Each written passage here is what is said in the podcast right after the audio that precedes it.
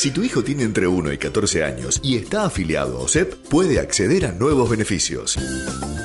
Crecer Juntos le asegura el control pediátrico periódico 5 Seguro. Consultas médicas, oftalmológica, odontológica y ORL gratuitas con solo estar afiliado. Crecer Juntos, el programa pediátrico de OSEP.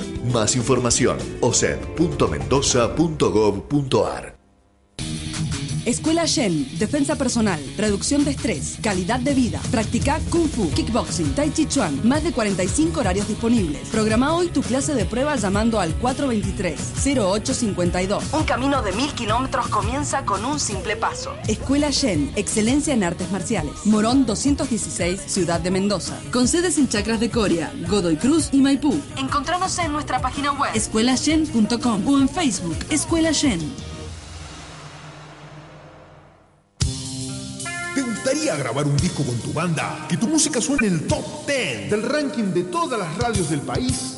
Una gira con shows en las principales ciudades del mundo. Fama, dinero, fiestas de las buenas. Viajes en avión. A mí también. Pero bueno, primero lo primero. Si no tenés ni un puto demo, no te vas a ir de gira ni a ahogarte. Eche, mira. Pineo. Espacio sonoro. Estudio de grabación. Sala de ensayos. 155 945 503. Fijo. 497 8516. Y en Facebook. Pineo. Espacio sonoro. FMUTN 94.5. Noto de silencio. Lo que nos rodea.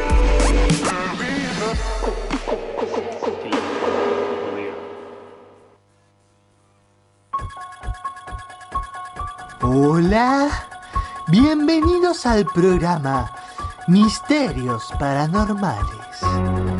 Pueden llamarme Mike.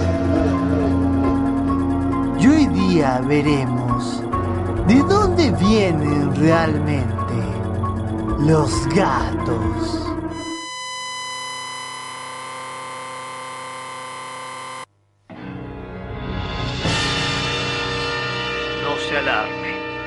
Radioreceptor no tiene nada de malo.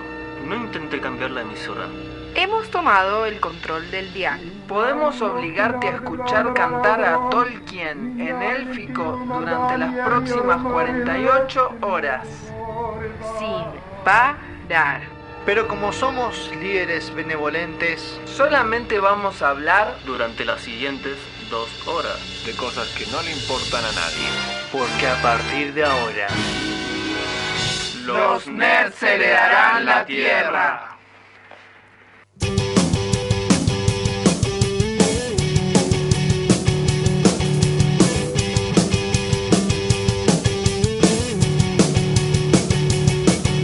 Después del tercer impacto, cuando no quede nada en pie, seremos el mismo ser, eso lo acabo de entender.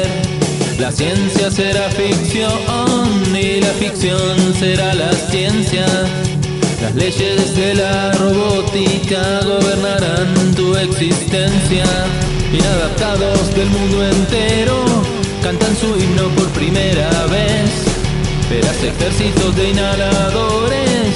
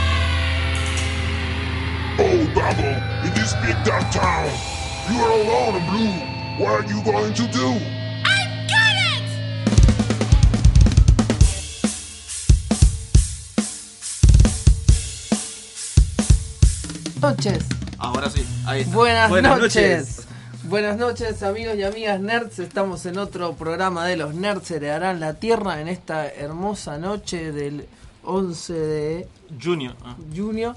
Eh, eh, mi nombre es Paul Noguerón, arroba mosca covalente. Y por supuesto que no estoy solo porque han escuchado otras voces acompañando a la mía, como por ejemplo la de... Eh, su querido amigo, su buen viajero del tiempo, ya me olvidé lo que decía tantas veces que no lo puedo decir porque me han robado la frase. Su viajero del tiempo favorito, Manuel Pupi Catania, acá acompañándolos otra noche, pero obviamente tampoco estoy solo.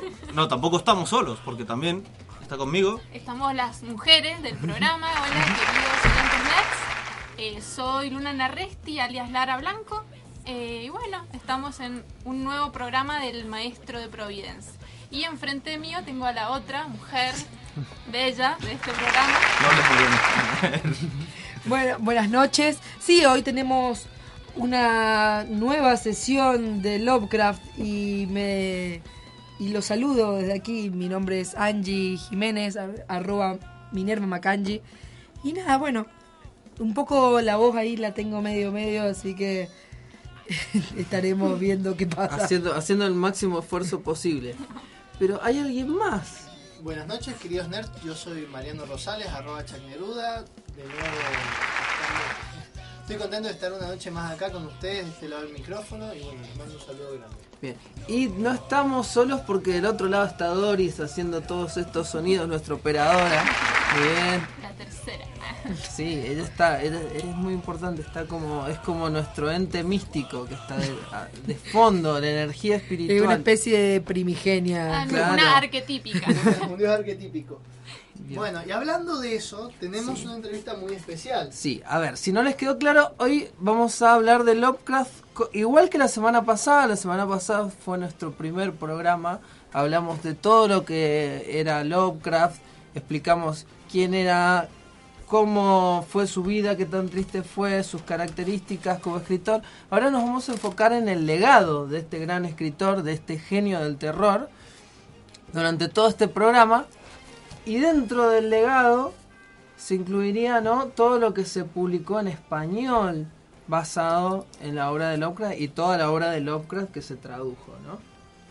Em, por eso vamos a hablar con un experto en el tema, eh, digamos la persona más capacitada para hablar de esto, creo que no hay nadie más capacitado, que es uno de, de los grandes, de las grandes figuras que tiene la ciencia ficción en, en el estudio y el trabajo de la ciencia ficción en Argentina, que es eh, el, yo le llamo el arqueólogo de la ciencia ficción, Carlos Abraham.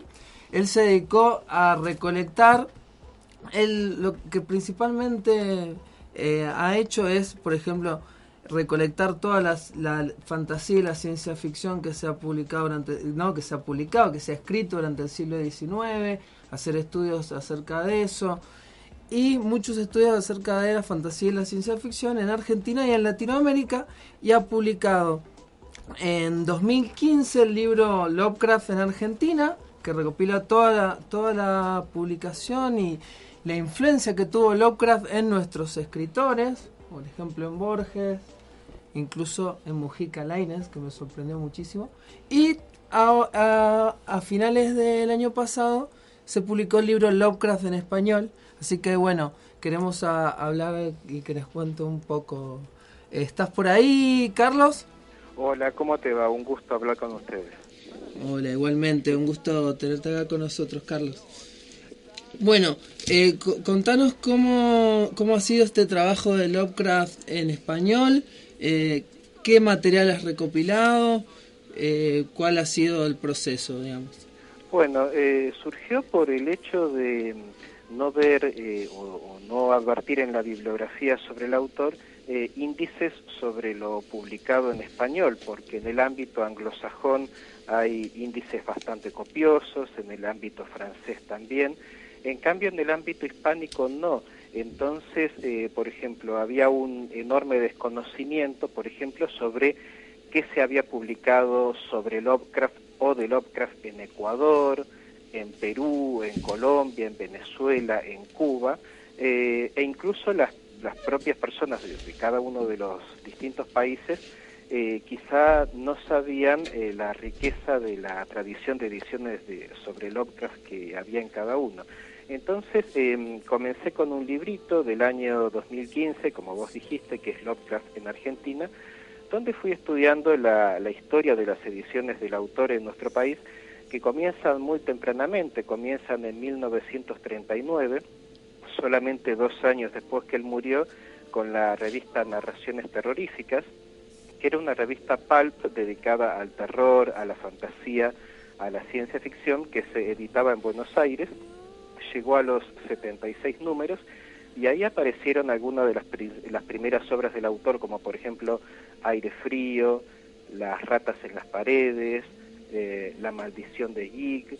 Eh, entonces eh, fue la primera traducción que hubo de Lovecraft a otro idioma. se anticipó a los exponentes españoles, a los exponentes franceses, o sea que aquí en Argentina tuvimos las primeras traducciones de Lovecraft en el mundo, ¿no? Es decir, obviamente en el ámbito inglés ya circulaba abundantemente, pero eh, bueno, no tan abundantemente, porque el libro de Outsider que publicó Derlet recién era aproximadamente de ese año.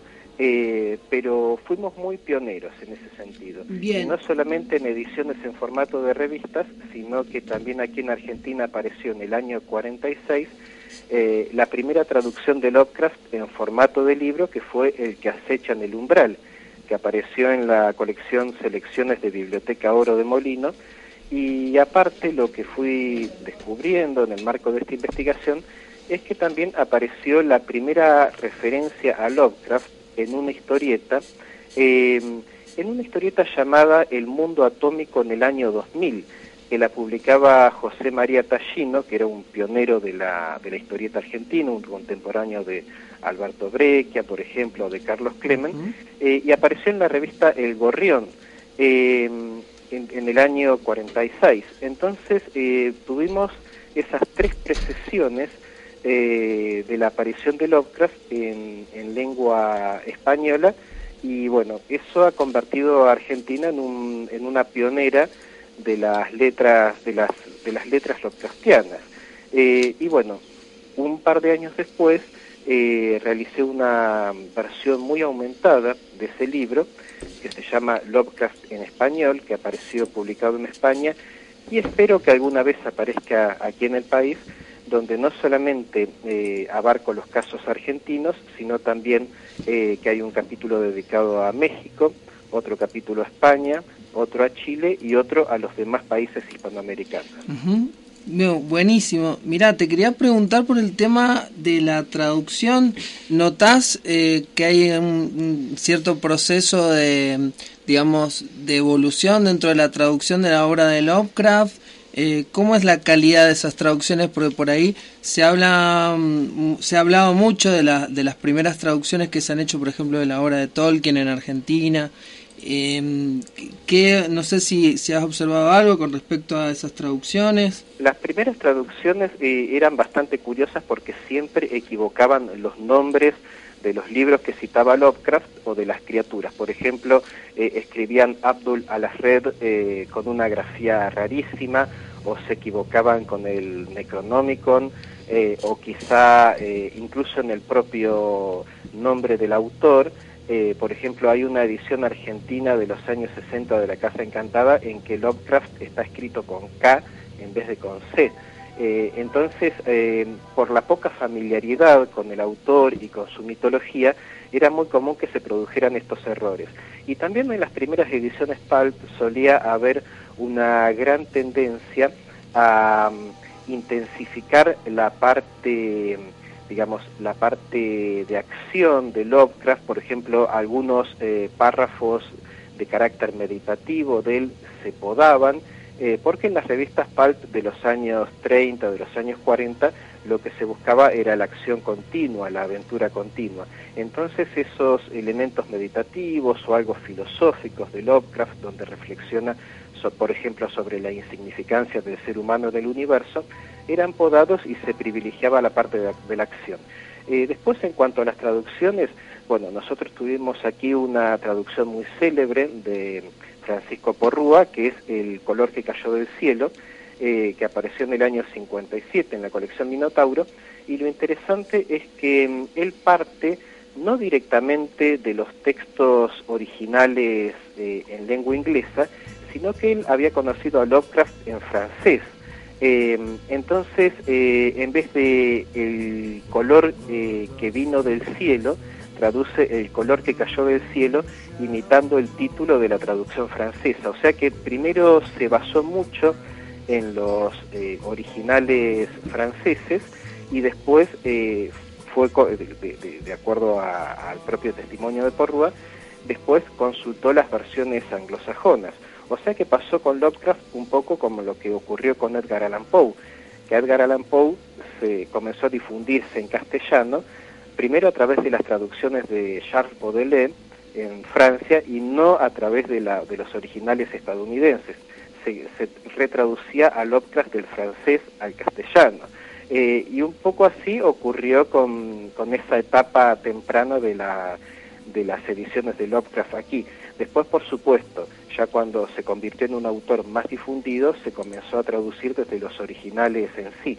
Últimamente em, se está tendiendo a, no solamente eh, trabajar sobre los textos originales, sino sobre los textos originales cuidados y, digamos, eh, trabajados por especialistas como Yoshi, eh, que no solamente eh, prepararon ediciones críticas de la obra de Lovecraft basadas en las primeras ediciones en las revistas Pulp, sino que trabajaron en base a los propios manuscritos del autor, porque ocurrió que muchas de esas revistas solían hacer cambios en digamos, en la prosa o en el estilo de Lovecraft, y esas ediciones estadounidenses actuales lo que buscan hacer es recuperar la auténtica voz de Lovecraft. Entonces, las ediciones eh, en castellano más cuidadas que están apareciendo en la actualidad tienen mucha atención con respecto a eso, es decir, se basan en esas eh, ediciones anotadas, académicas que están apareciendo actualmente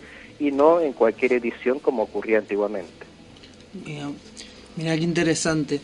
Otra pregunta que te quería hacer era con respecto a, ver, tomando en cuenta que Lovecraft se tradujo eh, y llegó a, nuestro país y llegó a Latinoamérica, eh, si notabas alguna influencia de la lectura de Lovecraft en algunos autores de nuestro país y del, del resto de Latinoamérica. Sí, eh, por supuesto. Por ejemplo, el caso más célebre es Jorge Luis Borges. Borges eh, leyó a Lovecraft a partir de 1948, a partir de un libro que le había prestado Manuel Mujica Lainez. Manuel Mujica Lainez fue un gran admirador de Lovecraft y mm, hay un librito de ediciones de La Flor de los años 60 que se llama El libro de los autores, en el cual eh, distintos autores argentinos, eh, Borges, Sábato, Walsh, eh, Mujica Lainez y otros más, eligen su cuento favorito de la literatura universal. Bueno, ¿cuál eligió Mujica Lainez? El llamado de Cthulhu. Eh, y incluso redacta un, un prologuito donde se deshacen elogios sobre Lovecraft. Eh, bueno, ahí comenta sobre ese sobre su adquisición de un libro en inglés de Lovecraft y bueno, ese libro se lo había prestado a, a Borges en el año 48 y uno puede advertir en el Aleph muchas huellas de la obra de, Lovecraft, por ejemplo, la descripción de la ciudad de los inmortales, en el cuento del inmortal, con su geometría no, euclidiana, eh, es muy deudora de las descripciones de las ciudades que hace Lovecraft, en, por ejemplo, en, la novela En las montañas de la locura, o por ejemplo en, el llamado de Cthulhu, en la parte final, cuando los marineros llegan a la isla. Eh, y después hay un cuento que es La Casa de Asterión, que es una reelaboración del cuento El extraño de Lovecraft. Es una larga narración en primera persona, donde uno se va identificando con el protagonista y al final nos enteramos que el protagonista es un monstruo, es una, mm, una especie de demonio necrófago en el caso de Lovecraft y es el Minotauro en el caso de Borges. Borges lo que buscó hacer fue canonizar un poco la temática del cuento, quitarle el elemento gótico y eh, canonizarlo poniéndole una, un marco de referencia clásico, un marco de referencia griego, eh, como para volverlo más potable para un lector de la literatura culta, entre comillas. Eh, después, bueno, tenemos, mencioné a Manuel Mujica Laines, por ejemplo, que es autor de un cuento poco conocido llamado Los Invasores. Él lo publicó en una antología de ciencia ficción titulada Los Argentinos en la Luna, que es un cuento que tiene un peso Lovecraftiano tremendo. Eh, y después, a lo largo de los años, han aparecido aproximadamente unos 35, eh, 40 libros de autores argentinos de género terrorífico, donde se puede apreciar mucho la, la influencia de Lovecraft. Eh, quizá uno de los más pintorescos es el libro Un caballero de Providence, de Fernando García, que es un libro que fue publicado en el año 93, 1993, y que está compuesto por poemas eh, que cada uno de los poemas eh, es como, tiene como tema un cuento de Lovecraft. Y hay uno que es realmente formidable, que es una payada gauchesca titulada La sombra sobre Innsmouth, donde se recuenta, se vuelve a narrar la historia de esa novela de Lovecraft pero eh, bajo la forma de una payada gauchesca. O sea que bueno, fue algo absolutamente imaginativo y muy bien hecho. La, verdad que estamos impactados. Estamos impactados, la verdad es que deberíamos cortar acá el programa porque hablaste de un montón de lecturas que nosotros conocíamos, pero nunca las habíamos relacionado. Sí, queríamos cortar el programa ahora. Y, muchas otras que no, obviamente. Otras que no, obviamente. Pero bueno, deberíamos cortar el programa y irnos a reflexionar en nuestra casa. Pero... Muchísimas gracias, Carlos, por toda la información que nos has dado, por la luz que has arrojado a este tema. Bien, una pregunta. Eh, ¿Hay alguna manera de, acceder a, tus libros, a tus publicaciones, aunque sea a través de Internet? Eh, bueno, eh el, gran problema es eh, la distribución en el caso de las editoriales medianas. En la editorial Cicus, donde he publicado libros como La literatura fantástica argentina en el siglo XIX o Borges y la ciencia ficción u otros más, tiene mucha distribución. Después em, hay unos otros libros como mi libro sobre la editorial Thor o mi libro sobre la colección Robin Hood, que es la, la editorial Acme, eh, esos circulan bastante en librerías de Capital Federal o, en Mercado Libre, pero no sé eh, hasta qué punto se han distribuido en Mendoza o en otros sitios del interior. Em, pero bueno, en todo caso pueden eh, encargarse a la editorial que se llama Tren en Movimiento, eh, que tiene un, servicio de, de envíos, no, creo que no es gratuito, pero es muy barato porque tienen una, una especie de convenio con el correo, entonces es extremadamente barato el envío de los libros, o sea que bueno, si no están en librerías de Mendoza, se pueden encargar directamente a la editorial. Eh, es lo el mismo problema que ocurre con muchas ediciones nuevas de Lovecraft. Por ejemplo, hay un libro de un autor argentino muy reciente que se llama Cocinando con, Cthulhu, es un libro humorístico, es un libro de de recetas, eh, pero hechas en, clave paródica y relacionadas eh, con Lovecraft. Eh, es un libro extremadamente gracioso, pero es muy difícil de hallar. A mí me costó bastante conseguirlo. y bueno, es el, el, problema de la distribución que aqueja a muchas ediciones independientes. Claro, por supuesto. Bueno, ya saben entonces dónde pueden buscar eh, a ver, si, si vos, Carlos, pudiste buscar tantos libros inhallables, inconseguibles, bueno, nosotros vamos a poder hallar los tuyos, aunque sea en algún lugar. Eh, te agradecemos muchísimo eh, por esta conversación y bueno, estaremos siempre ahí al tanto por si alguna vez nos querés contar de, de otra de tus investigaciones cuando venga el caso. Muchísimas gracias. Muchas gracias a vos, hasta pronto. Hasta luego. Y bueno, eh, llegó el momento entonces ya de tratar de procesar toda esta información y, mm, y terminar este bloque con una canción nada más y nada menos que de Black Sabbath basada en la obra de Lovecraft que es Behind the Wall of Sleep, que es, ah, lo dije re mal, Behind the Wall of Sleep, que es de el primer disco de Sabbath, eh, que está basada en el relato Más allá del muro del sueño de nuestro querido Lovecraft. Así que vamos con Black Sabbath.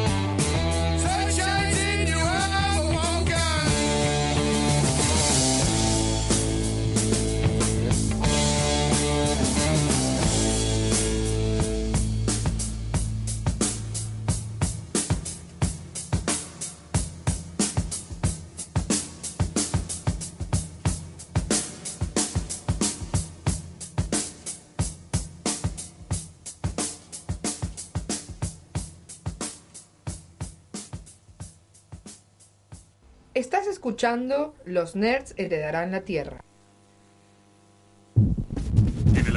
En el aire, la radio de la Universidad Tecnológica Nacional. FM UTN, la facultad de promover la crítica, la posibilidad de la incorrección política.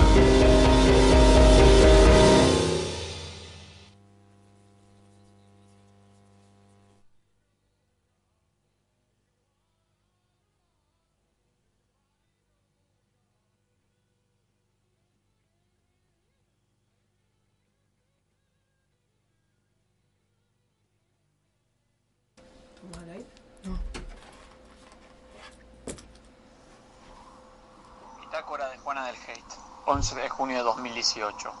Eh, la búsqueda por el cuerpo físico de Josepedia me sigue llevando de viaje por mundos vastos y desconocidos. Lo único que me motiva para seguir caminando es la esperanza de encontrar algún restaurante chino para comer por kilo. Estoy cagándome de hambre. Señora, señora. Bitácora de Juana del Hate, 12 de junio de 2018. No saben, llegué a un lugar donde son todos chinos, como una especie de barrio o algo así. Y es como el cielo, está lleno de comida. Pero mm, cuando me dio hambre, eh, entré a la primera cabaña que encontré para comprar comida y entré a un lugar lleno de cosas antiguas, ¿no? Como un chino que hablaba español difícil, como que le costaba. Y cuando le pregunté dónde estaban las milanesas de pollo, alargó un languio y reseco dedo que lucía unas uñas tumefactas. Y bueno, lo seguí pensando que iba a encontrar una heladera, pero no, encontré un necronomicón de bolsillo. Es más necronómico, me dijo. Y tenía razón, me salió mucho más barato de lo que me saldría el necronomicón eh, comprado en internet, a pesar de que el chiste es malísimo. Así que bueno, investigué un poco, dilucidé un toque la escritura y encontré un artículo a Pérez. Digo, bueno, a ver qué dice. Entidad cósmica antigua que contiene todo el conocimiento del universo y tiene debilidad por la obra filmográfica de Miyazaki. Eh, sí. Eh, a ver, eh, buscando un toque más, dice que la Josepedia buscaría alguna forma rebuscada la, de evitar la muerte, como fusionar su conciencia con inteligencia artificial malvada o borrarse de la memoria de todos los seres vivos, que es justo lo que pasó, ¿no? Digo, qué específico. Así que me puse a leer. Entonces viendo, dice, dirá algo sobre, digo, dirá algo sobre su cuerpo físico, no dice nada.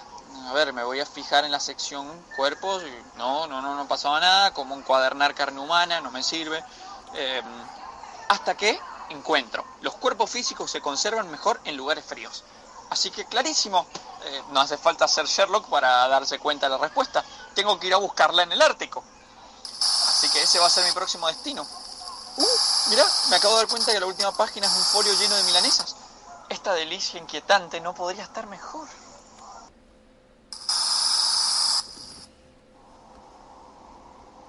...5 de julio de 2018...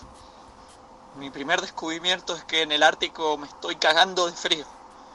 Tendría que haber escuchado a mi vieja cuando me dijo que saliera más abrigado. Hace mucho que no encuentro gente y estoy buscando un lugar para descansar. Encontré unas ruinas cíclopes que me han servido como refugio. Unos extraños fósiles. Uno tiene forma de barril, el otro parece la cabeza de una estrella de mar y el otro tiene forma de alas.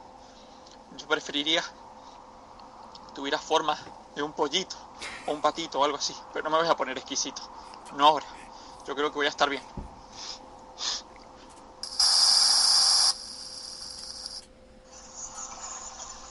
...6 de julio de 2018... Che, resulta que los fósiles no eran fósiles... ...eran una raza de seres primigenios venidos del espacio exterior... ¿Ah? ¿Qué tal, eh? No son hostiles... ...me llevaron a ver lo que queda de su ciudad...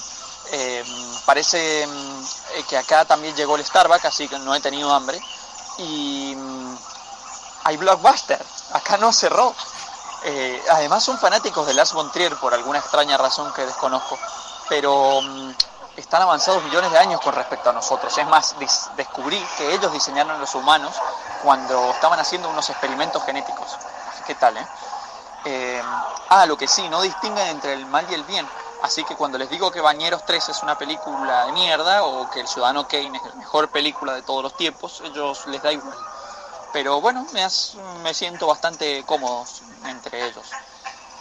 Eh, lo que sí, claro, que soy un extraño entre seres extraños del espacio. Así que bueno, ya entienden.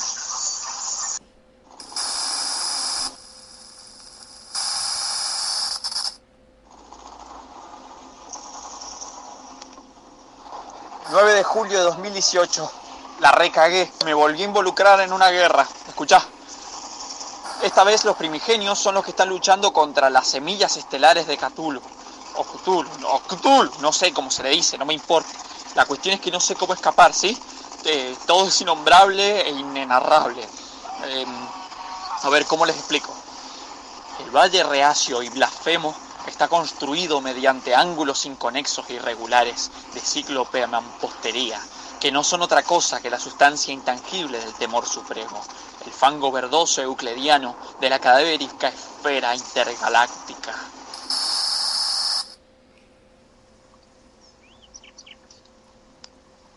Mientras intentaba describir este lugar, la guerra terminó.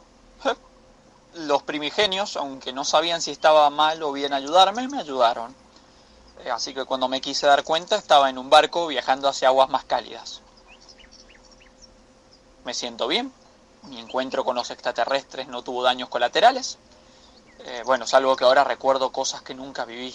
Historias de seres inconmensurables que habitan la Tierra desde hace eones. Y cuando me acuesto a dormir a la siesta, tengo pesadillas ciclópeas con seres de otro mundo que me hablan en dialectos irreproducibles. Pero fuera de eso, todo bien. Acá andamos.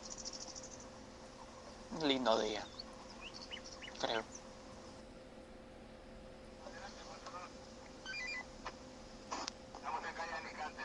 ...11 de julio de 2018... Eh, vi tierra a lo lejos, revisé el mapa para descubrir a dónde estaba llegando y esperaba que fuesen lugares más amistosos. Bueno, no, me equivoqué. Acabo de ser arrestado por la Guardia Fronteriza Naval de Estados Unidos. Así que ahora yo seré el extraño. El extranjero. Me hace acordar al capítulo de Los Simpsons ese en el que a Burns le afanan el billete. Sí, ya saben de cuál hablo, el que está con Fidel Castro. Hoy presentamos el legado de Lovecraft, el día que los nerds conocieron a los dioses arquetípicos. Amigo, escucha, ese mundo está muy bueno. Los dioses bajo el mar son mucho mejores que los dioses de ahí arriba. Se dice que allá en el fondo existe una gran ciudad. Se dice que es muy antigua, aún más que la humanidad. Nuestras mentes no conciben que haya tal entidad. No imaginamos que acecha abajo en la oscuridad o bajo el mar, bajo el mar. Hay construcciones de cien eones de antigüedad que edificó nomás llegar una raza interestelar y que se hundieron andando el tiempo bajo el mar. No se sabe qué arquitecto diseñó esta aberración. No hay líneas ni bordes rectos, todo es de otra dimensión. No busques nada de Euclides, aquí no lo encontrarás. Si los ángulos tú mides, seguro enloquecerás. Bajo el mar, bajo el mar, hay geometría que no podrías imaginar. Cuentan marinos en el bar que visitaron el lugar que hay estructuras rompe corduras bajo el mar, bajo el mar. Hay un gigante que es habitante de esta ciudad. Yo no sé si será verdad que en esa gran profundidad reposa un ente eternamente bajo el mar. Cuerpo gomoso, cuero escamoso, cara de pulpo, aspecto horroroso, uñas con filo en garras y pies y alitas de dragón. Lomo verduzco, vientre paluco, híbrido atroz de pez y molusco, bestia deforme, terror enorme que duerme en su prisión. ¿Quieren invocarlo, amigos? ¡Claro que sí! ¡Vamos! No, no, no, no, no. Eso es justo lo contrario de lo que. Pero que no, que de quién está hablando, está hablando por favor, que me está dando mucho miedo que me estén cagando. Pero, pero, ¿qué está hablando? Pero esto no es normal. Pero callaos, por favor. ¡Bajo el mar! ¡Bajo el mar!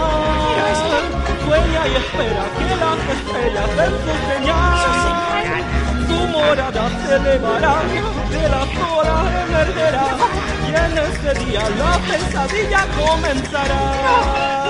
Horror y llanto, muerte y espanto provocará. Cuando los astros sean propicios, despertará y hará un estropicio. Y en tanto duermen los edificios bajo el mar.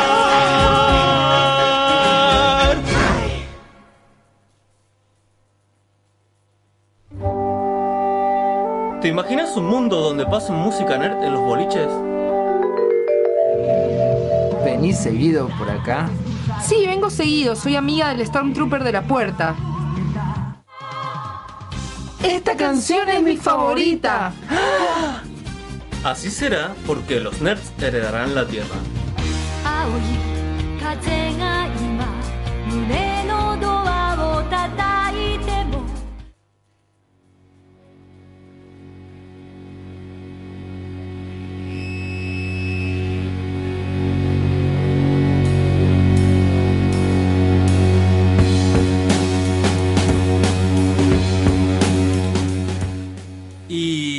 Ahora de vuelta acá en el bloque y antes de empezar con el tema que ya sabemos cuál es porque lo dijimos la semana pasada, porque es continuación del tema de la semana pasada, les quería recordar algo que nos faltó mencionar, que si quieren decirnos algo, aportar algún dato, cualquier cosa, pueden hacerlo a través del 52 52 44555 levantan el teléfono, marcan, llaman, dicen hola nerds y están participando, no sé de qué, pero seguro de algo.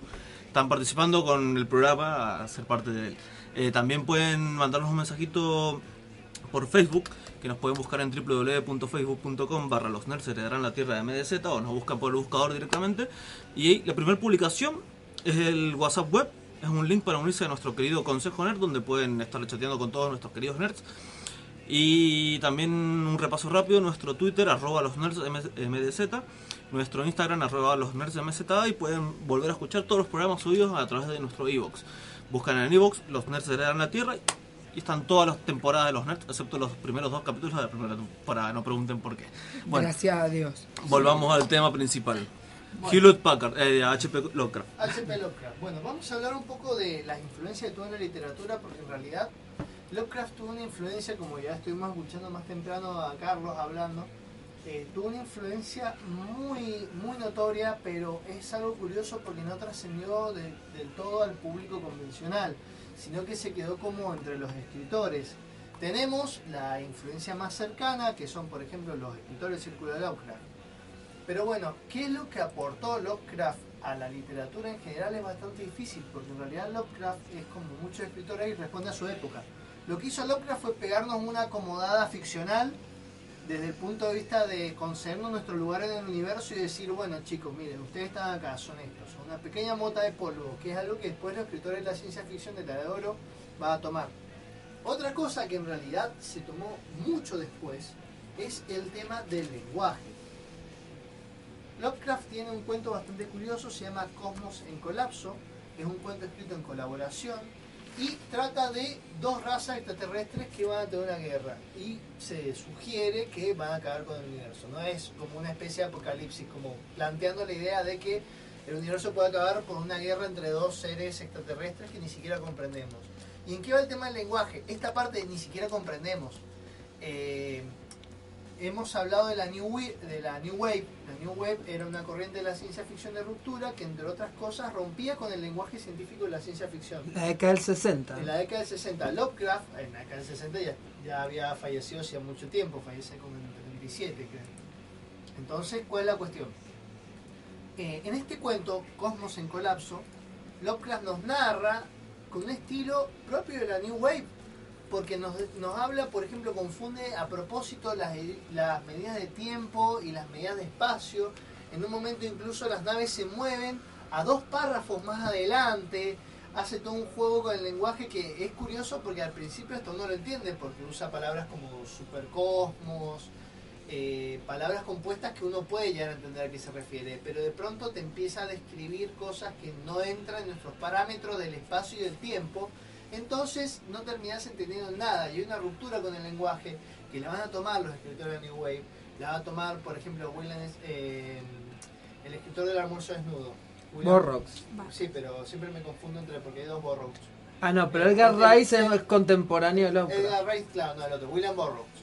William Burroughs, eh, por ejemplo, en el almuerzo desnudo, utiliza todo este tema de la ruptura del lenguaje y hay una influencia muy notoria de Lovecraft por esta cuestión de romper con el espacio del tiempo, que es algo que hace todo el tiempo. Más, por eso mismo eh, es tan difícil hacer una adaptación al cine de Lovecraft, porque las cosas que él nos cuenta son inenarrables, lo dice él mismo, son eh, no se pueden nombrar, no se pueden, apenas se pueden escribir y son cosas que es muy difícil representar visualmente. Entonces, bueno, por un lado tenemos esto que está en la generalidad. Después tenemos su influencia como en pequeñas obras, por ejemplo esto que estuvimos hablando de, de Borges, tenemos cuentos, por ejemplo, eh, que anda ahí, que tiene una adaptación de cine muy conocida, que es La Cosa, la más famosa de todas las versiones es la de John Carpenter, ¿no es cierto? Que se trata como un organismo unicelular, que es como un extraterrestre, un organismo unicelular, que toma cualquier forma, entonces se produce como una situación de, paranoia, pero al mismo tiempo genera una sensación de indefensión, y bueno, también es un monstruo horroroso, entonces es puramente lo del craftiano. También tenemos, por ejemplo, cuentos como The, The Saliva Tree de Brian W. Aldiss, que trata sobre un monstruo invisible con tentáculos en un pueblo alejado de todo. ¿No es cierto? Y también tenemos, por ejemplo, The Andromeda Strain, que eh, tiene una adaptación tiene una adaptación al cine, ¿no es cierto? Es de, de, Stra- eh, de Krypton, eh, bueno, es una escritora de ciencia ficción también. ¿De qué se trata? Se trata también de un um, parásito unicelular extraterrestre que va matando a la gente de un pueblo, que nos recuerda al cuento El color que cayó del cielo. Pero, siendo más específicos con la influencia de Lovecraft en la literatura, hay continuadores de la obra de Lovecraft. Hasta hoy día el círculo de Lovecraft se sigue extendiendo, eh, se sigue escribiendo mitos de Cthulhu y parece ser que una calidad bastante, bastante buena. Por ejemplo, tenemos el caso de Ramsey Campbell. ¿No es cierto que Ramsey Campbell habla con Argus Derlet, que habíamos hablado, es uno de los continuadores del, del círculo de Lovecraft y es uno de los, como por así decir, al mismo tiempo era el fan número uno, era el fan número uno de Lovecraft, entonces él es el que sistematizó todo lo que es la mitología de Lovecraft.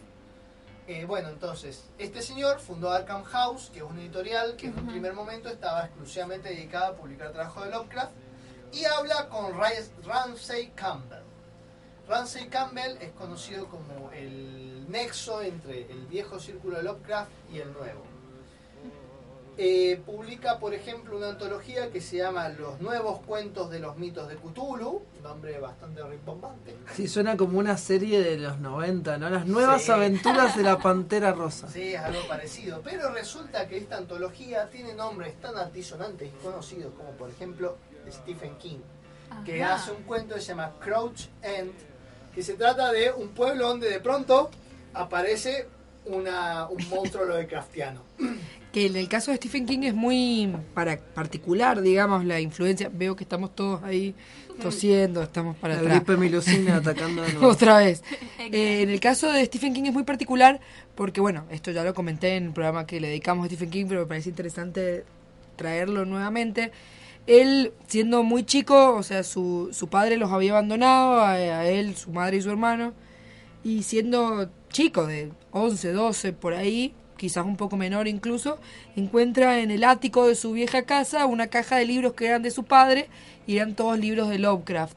Eh, por lo tanto, para él Lovecraft fue siempre una gran influencia desde muy pequeño y también simboliza esta cuestión de como este legado que le deja a su padre. Este, nada, quería decir, digamos, en el sentido de que es un, un, Un gran un- seguidor. un gran seguidor eh, totalmente eh, declarado. Sí, más eh, traje algunas obras en donde Stephen King muestra directamente la influencia que tiene Lovecraft. Incluso hay un hay, hay una novela que se llama La tienda, donde el antagonista es un viejo que termina siendo una encarnación de Nyarlathotep, el Ajá. Ajá.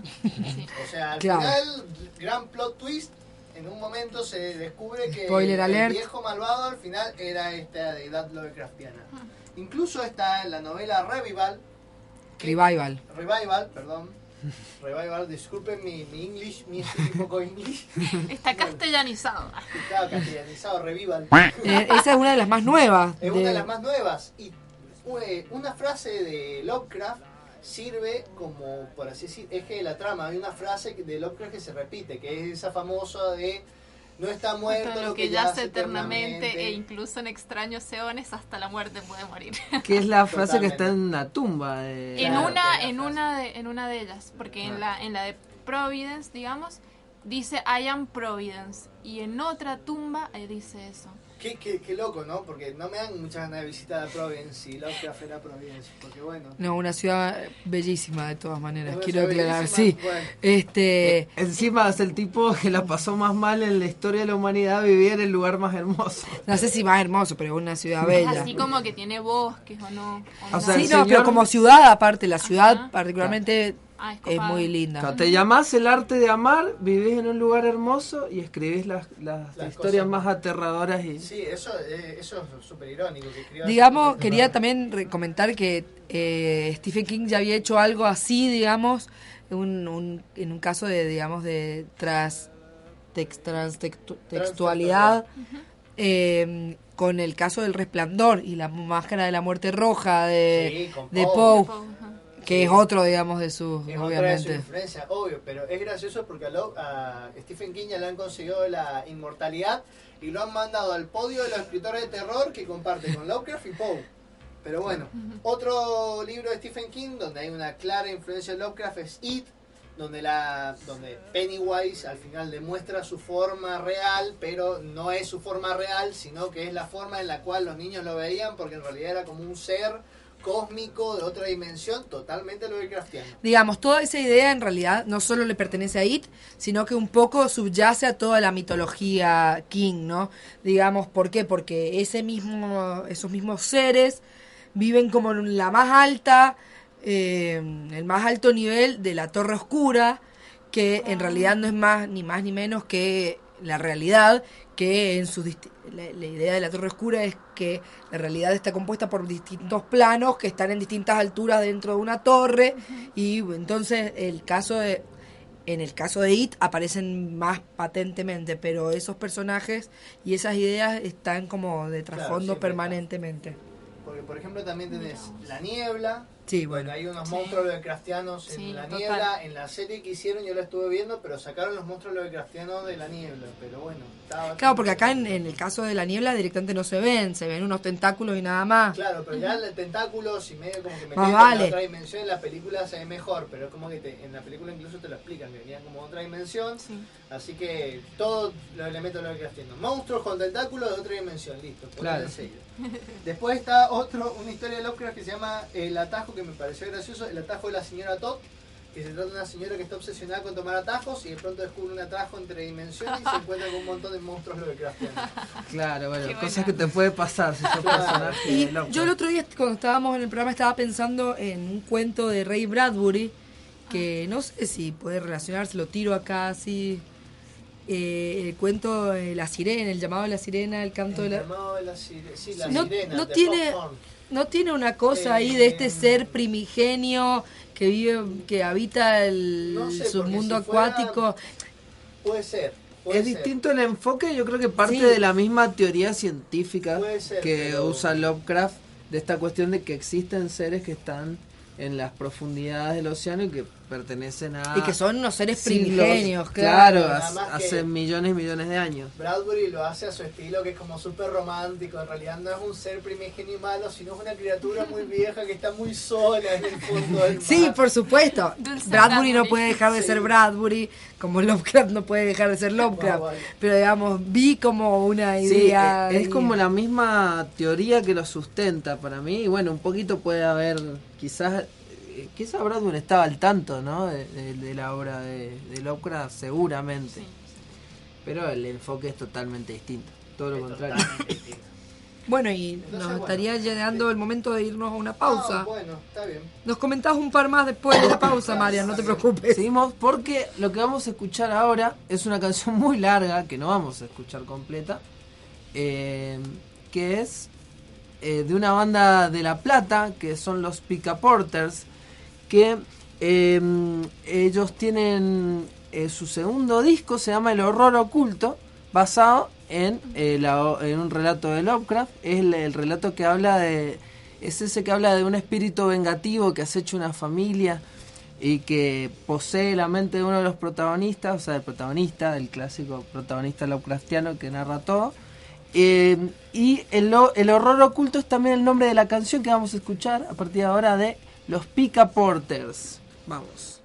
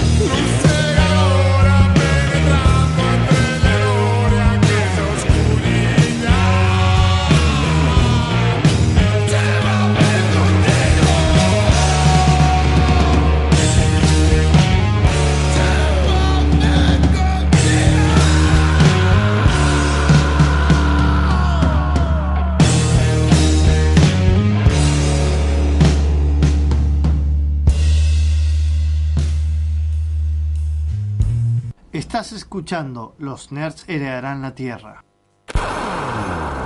Desde la Universidad Tecnológica Nacional, Facultad Regional Mendoza, transmite LRJ 404 FM UTN 94.5 MHz con estudios y planta transmisora ubicados en Rodríguez 273, en la capital de Mendoza, República Argentina.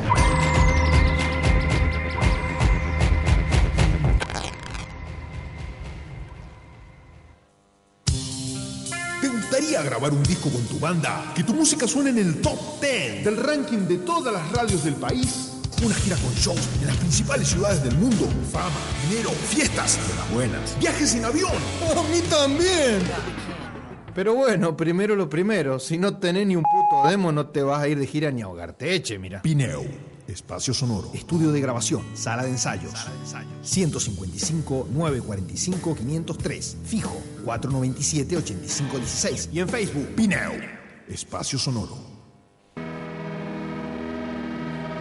FMUTN 94.5. No todo es ruido, lo que nos circunda.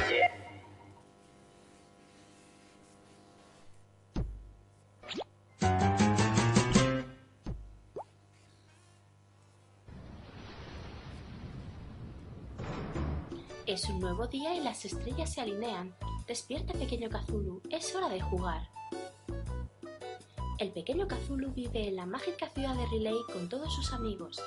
Relay suele estar bajo el gran océano azul, pero cuando las estrellas se alinean, Relay se alza sobre las aguas y entonces los pequeños primigenios pueden salir a jugar. ¡Oh, oh! El pequeño Kazulu está hambriento tras su larga siesta. ¿Qué hace? Se come a sus seguidores, aman a Kazulu y adoran ser comidos. Sus almas hacen feliz a su barriguita. Los mejores amigos de Kazulu son Dagon y los otros profundos. Planean ir a Ismuth para visitar a toda la agradable gente pez. La gente pez canta sus plegarias. Cantad, cantad, cantad. Escúchalos cantar. Y a Dagon, y a Kazulu. Después, Kazulu va a Kadaz a ver a Nyarlathotep. Sus amigos lo llaman el caos reptante porque todavía no sabe caminar. Se divierten juntos leyendo el Necronomicon.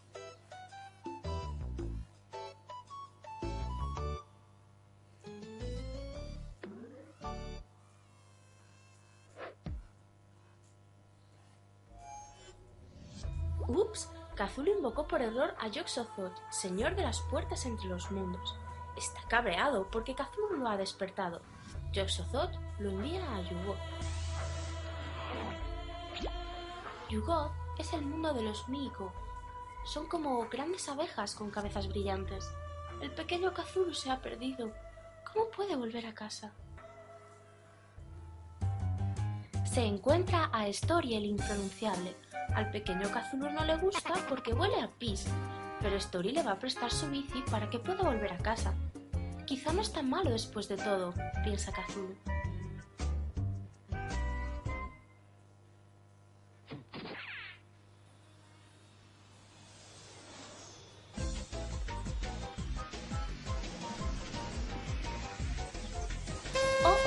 Bici está volando hacia el primer motor del caos. Este es Azathoth, el dios ciego e idiota, la antítesis de la creación, que vaga eternamente rodeado por el enloquecedor ritmo de viles tambores y el monótono lamento de flautas malditas. Es demasiado ruidoso para el pequeño Kazulu.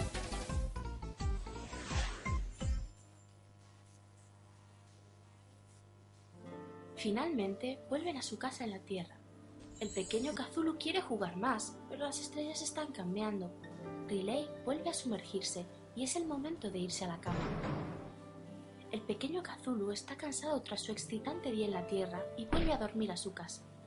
Quizás la próxima vez las estrellas permanecerán más tiempo y podrá divertirse incluso más. E incluso ahora que duerme en su casa bajo el mar, sueña con sus oscuros designios más allá del espacio y del tiempo hasta que las estrellas vuelvan a alinearse. Buenas noches, pequeño Kazulu.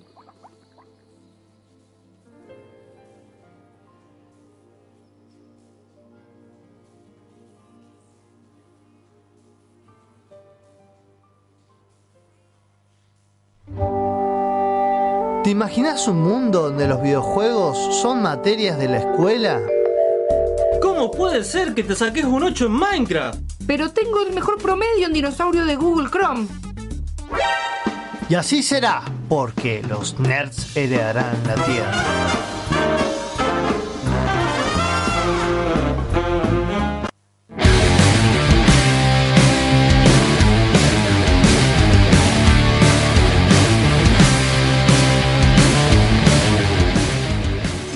En otro bloque de los nerds heredarán la Tierra en nuestro segundo programa dedicado a la obra de Howard Phillips, Phillips ¿no? Howard Phillips.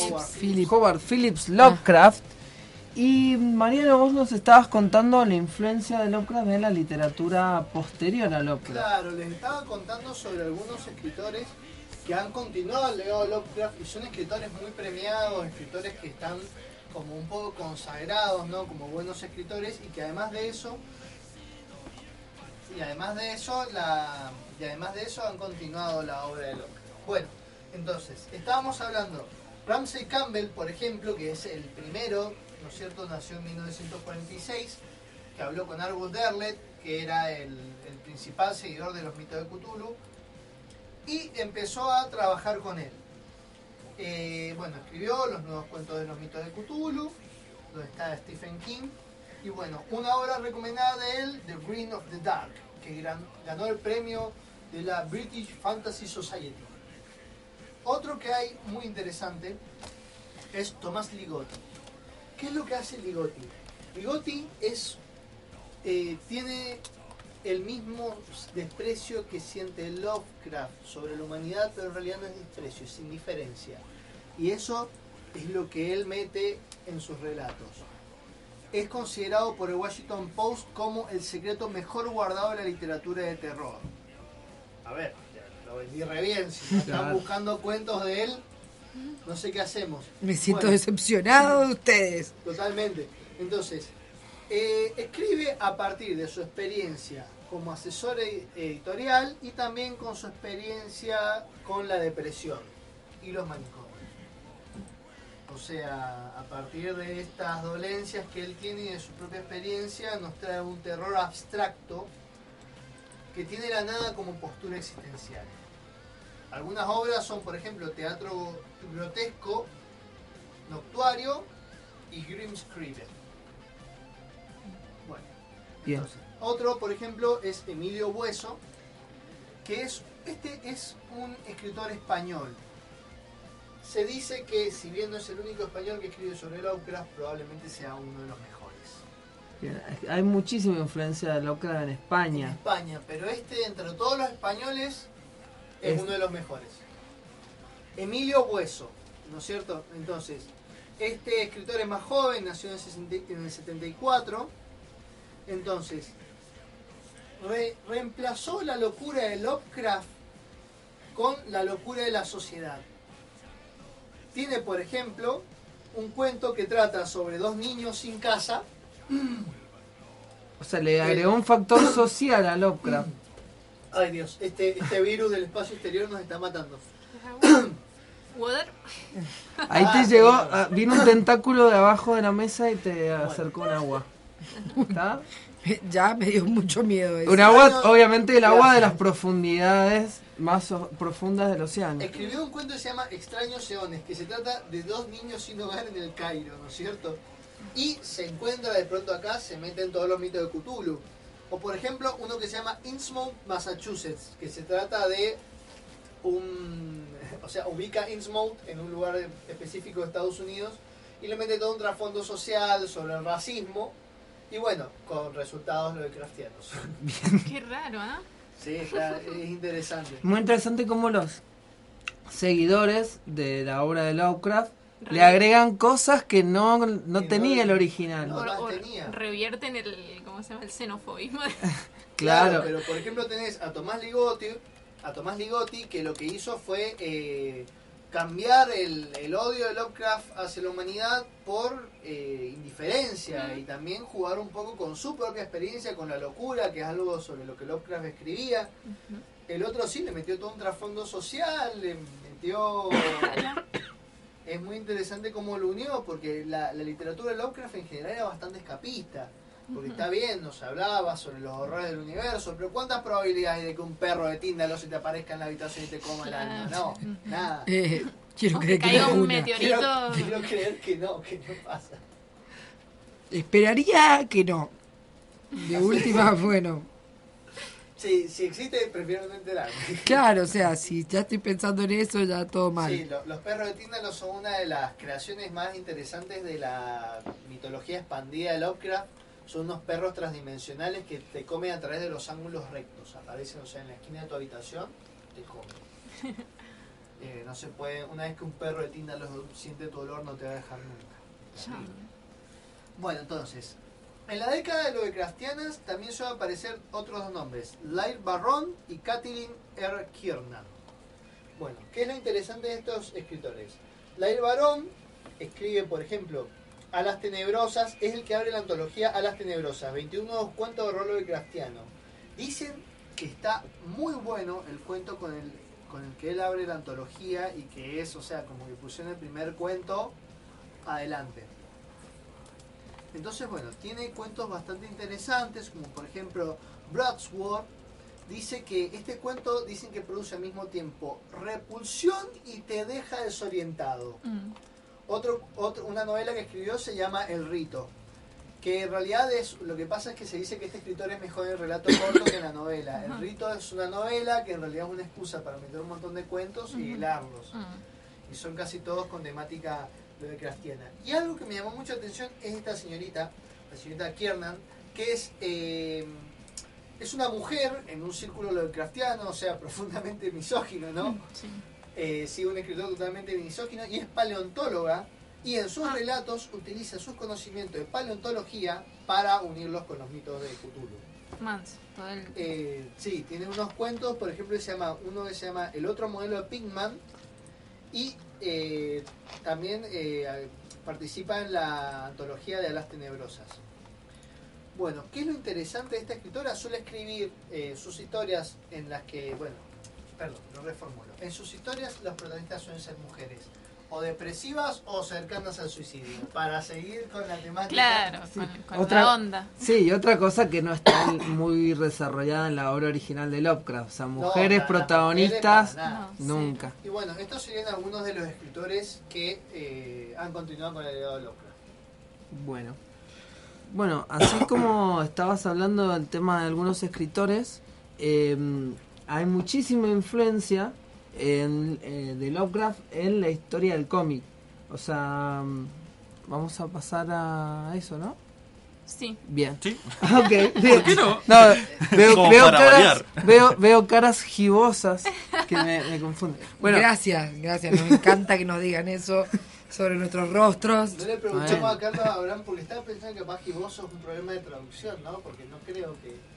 Sí, es que realmente directamente lo que deberíamos haber hecho es poner a Carlos Abraham hablando dos programa. horas. Sí, nos vamos y, y va contando todas sus cosas que en un momento realmente son tan tan apasionantes y tan desconocidas que te puede estar metiendo fruta y nunca lo vamos a saber. Realmente, si se, si se perdieron la entrevista a Carlos Abraham, eh, escuchen el programa cuando esté subido a iVoox, o ya lo vamos a subir porque estuvo impresionante, le agradecemos muchísimo. Eh, bueno, a ver, ¿qué sucede con la literatura y el tema Lovecraftiano? Habíamos hablado de esta cuestión del fuera de foco, de, de lo indescriptible, lo inenarrable. Eh, ¿Cómo se transmite eso a otro medio, no? A, a- otro tipo de lenguaje. Eh, la, el- la literatura, obviamente que es fácil se- continuar la obra de Lovecraft a través de la literatura porque es su, su origen, ¿no? Pero en el cómic, en realidad, sucede que el cómic tiene propiedades para representar la realidad de manera gráfica. Entonces podría representar las criaturas de Lovecraft de manera eh, fiel. Eh, pero eh, también en los mejores exponentes de adaptaciones de cómic de la obra de Lovecraft juegan con la posibilidad de eh, mostrar las cosas eh, no del todo no del todo explícitas sino jugar con las sombras con la diagramación de las de las páginas. Y la influencia de Lovecraft por este motivo se ve muy fuerte en, muchos cómics que existen ya muy cercanos a eh, lo que sería el ex el periodo donde escribió Lovecraft o sea eh, él muere en el 37 más o menos en esa época lo empiezan a reivindicar aunque venía escribiendo desde hacía muchísimo antes todos los seguidores de él, el círculo, eran algunos mucho más conocidos que el mismo Lovecraft. Uno de, los de los más conocidos era Robert Howard. Robert Howard, el, creador de Conan el Bárbaro. Eh, por ejemplo, en el mundo del cómic se conocían mucho más los cómics de Robert Howard que, lo- que las historias de Lovecraft. Entonces, por ahí aparecían en, en algunas historietas algunos pequeños personajes tomados de la mitología de Cthulhu, pero decían basados en las creaciones de Robert Howard. Eh, esto pasó durante mucho tiempo. Recién, ya en la década del 50, eh, los cómics del 50, eh, sabemos que eh, todo el género de superhéroes en, los 50 decae totalmente y los cómics se dedican principalmente a eh, las historias de terror. Ahí es donde surge, por ejemplo, los cuentos de la cripta. Y hay otros géneros, hay un poco western, un poco romance, pero es una época muy... que si bien era decadente en ventas, tenía muy, eh, muy buena calidad en sus relatos y, se pueden rescatar grandes cosas.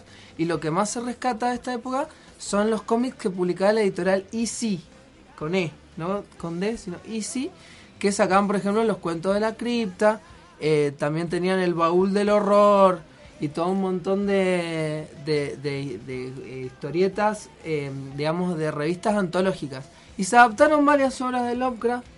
Una por ahí de las más, se la pueden buscar, de las más interesantes, es la adaptación de The Terrible Old Man, que es el viejo, el viejo terrible, ¿cómo se lee en español? Se ve como el viejo, el viejo insoportable, que es uno de los relatos más xenófobos de, de Lovecraft. Directamente es un viejo que, que se- como que se encuentra... Lo leí, lo leí. Es un viejo, es un viejo horrible, insoportable, que al final era como una especie de criatura extraña. Sí. Y como que ataca a ladrones. a Ataca a los ladrones que entran a robar. Claro, es como una cuestión como de estos negros de mierda, eh, lo voy a destruir porque soy el viejo dios. Nada muy diferente a Batman, un millonario que golpea por Claro, la cara. así que en esa época no había ninguna, ningún cuestionamiento acerca de esto. Em, después se, se siguieron haciendo adaptaciones. En la década del 60, uno de los que más se basaron eh, dentro del cómic eh, norteamericano mainstream en la obra de Lovecraft es eh, Doctor Strange. Doctor Strange con eh, este, estos viajes por dimensiones paralelas, em, encuentros con criaturas de nombres impronunciables, tiene muchísima Dormammu. influencia. Dormammu, to- casi toda la mitología eh, de Doctor Strange, propiamente dicha, tiene una influencia muy Lovecraftiana. A pesar. eh, eh, un poquito más alegre. Sí, de todas maneras, eh, sí, por supuesto que, que termina triunfando el bien, pero en los relatos de Doctor Strange de los 60 no era tan, tan superheroico. Él era como una especie de superhéroe, pero él lo que hacía era tratar de resolver los problemas del cosmos y en realidad siempre había otro quilombo más. Entonces no es la... Eh, era ajustar una estrella por acá, Claro. un agujero negro por allá. Como que tienen otro otro tinte distinto que por eso llamaron mucho la atención de, de- de la psicodelia del momento, ¿no? De, de los hippies. Les gustaban mucho y, lo- y los universitarios leían mucho Doctor Strange porque querían ver que, a qué lugar psicodélico se metía en la próxima aventura. Me diste ganas de leerlo ya.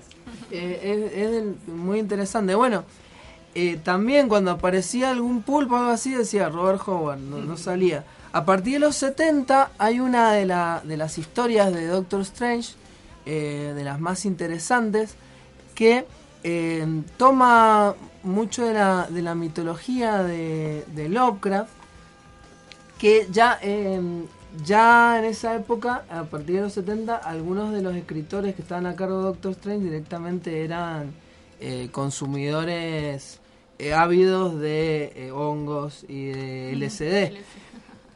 Y es muy interesante la historia en la que eh, Doctor Strange viaja a través de las diferentes eras de la historia, viaja hacia el pasado, porque su enemigo, el varón Mordo, el clásico villano de Doctor Strange, se va como escondiendo en diferentes eras y él tiene que ir buscándolo. Va viajando para atrás, ¿no? Y va recorriendo todas las eras. Y eh, en un momento se termina enfrentando a eh, una serpiente que se llama Yggdrasil. eh, hay, un, hay un dios Lovecraftiano que tiene que es serpiente. bien que es un dios Lovecraftiano la cuestión es que eh, Doctor Strange lo enfrenta como no sé en la Edad Media después viaja al pasado lo mata de vuelta lo mata como dos o tres veces porque Sí, sí, si va viajando más para el pasado, siempre lo va a tener matar. Claro, pero el tipo siempre estaba ahí. No seas tan O sea, idiota, Doctor Strange. el tipo tiene que viajar hasta el origen de la humanidad y se encuentra con Dios incluso. Eh, es, es un, es un relato también muy interesante de eh, tengo que buscar el nombre de los autores acá, ya, ya se lo voy a decir, pero de, la época mm, más psicodélica de Doctor Strange, ya de la década del 70, donde ya no había tanta censura tampoco en los ¿Pero qué es? ¿Una épica psicodélica o no tiene de épica? Es épica porque es superheroica, Claro. full. Y además por el... Pero hay mucha psicodelia en Doctor Strange, en todos sus cómics. Y en la eh, película. Y en la película también. Eh, cuando estábamos viendo la película, viste la parte donde lo mandan a viajar entre dimensiones. Justo un amigo pone Shooting Star y la, la clavó justo, pegaba la canción con todo lo que estabas viendo. Listo, punto. Inténtenlo. Sí, sí, se puede, se puede hacer eso. Bueno, otra de las grandes influencias, y no podemos eh, evitar mencionarlo, que nos queda muy poco tiempo, pero es el de Alan Moore. Eh, Alan Moore se inspira muchísimo en la obra de Lovecraft y le agrega algo que no tenía el Lovecraft original, que es el tema de la sexualidad, el tema de lo, lo perverso del sexo. En, la, en todas la- las versiones que él hace, él tiene una trilogía, que es eh, el Neonomicon, después está... eh, ya lo voy a... lo voy a- me va a matar. Hay un oyente que es Fer Angelelli que me va a matar porque no tengo anotado el nombre de la trilogía. Bueno, pero en esa trilogía él hace como un relato, eh, toma elementos del relato policial negro, pero con de fondo reminiscencias de toda la mitología de, de- Lovecraft. Y hay tanta influencia del sexo y de cuestiones que no estaban en Lovecraft que por ahí uno le llama la atención si no ha leído mucho Lovecraft, pero al mismo tiempo lo potencian. Y obviamente Alan Moore, gran mago del caos, eh, tiene un conocimiento de la magia negra que incluso influye eh, para que haga mejores adaptaciones ¿no? de, de la, de la obra eh, de Lovecraft. Así que, y uno de los grandes reivindicadores, ¿no? Eh, la trilogía es eh, Neonomicon, The Courtyard, que no la traducen al español, directamente le dicen The Courtyard, pero es como una especie de... Eh, De listo. no, el patio de atrás. un patio. Y después está eh, Providence. Providence. Bien. Qué buenos nombres de todas maneras, por una trilogía Lovecraftiana, ¿eh? Tremendo. La- las segundas dos partes se relacionan más que la, la primera. Bueno, ahora vamos a escuchar entonces otra canción y vamos a pasar a, a Algo de HP Lovecraft. próximo bloque. Y vamos a escuchar algo de HP Lovecraft. No es Lovecraft cantando, porque no cantaba, por suerte. Pero sí, es una canción de la banda psicodélica HP Lovecraft también. Eh, de la década del 60, la década de la psicodelia, y del año donde sacan el- su primer disco, es el año de la psicodelia, que es 1967. Y esta canción eh, está basada en uno de los relatos de Lovecraft y se llama En las montañas de la locura. Así que vamos a escuchar a HP Lovecraft, la banda.「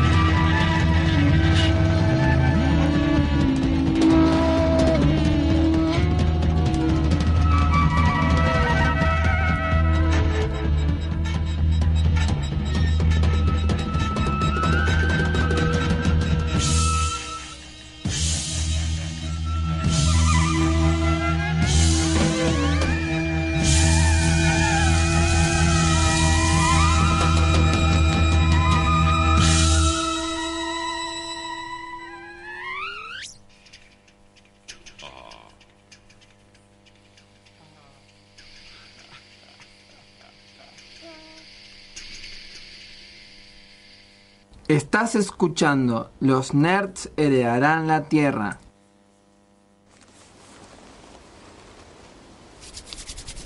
Uf, se puso fresco.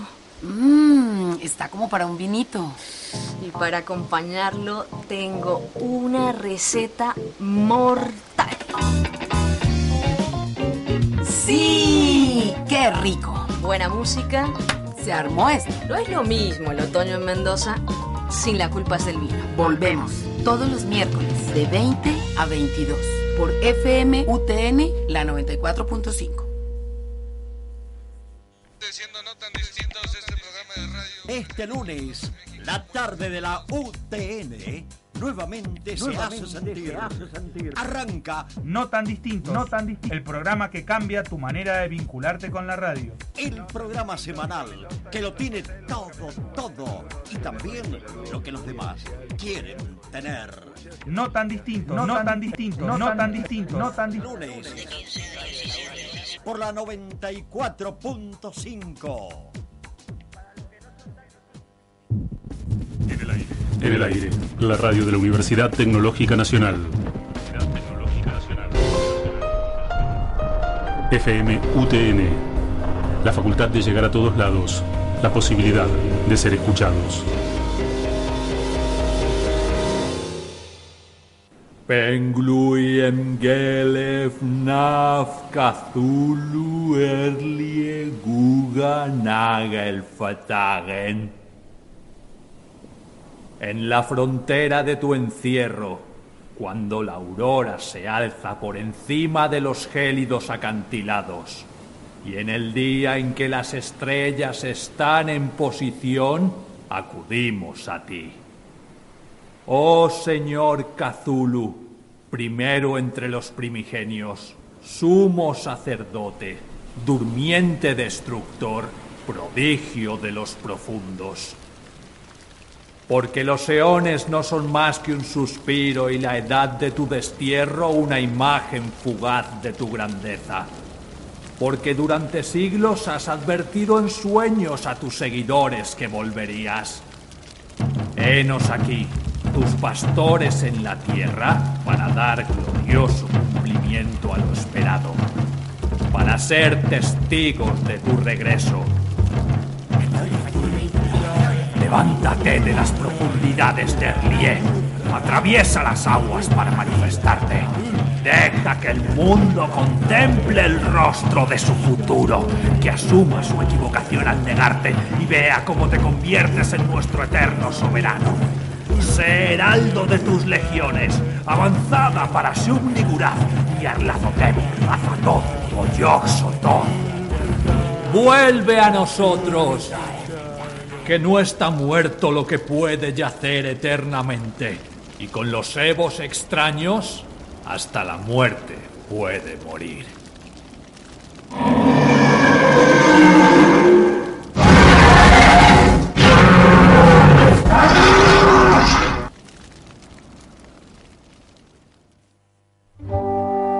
¿Te imaginas un mundo en el que los nerds tienen superpoderes?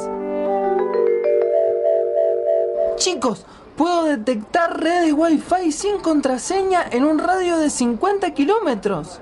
Yo puedo entender a Lacan de una leída. Uf, y yo tengo el poder de terminar la tanda. Así será porque los nerds heredarán la...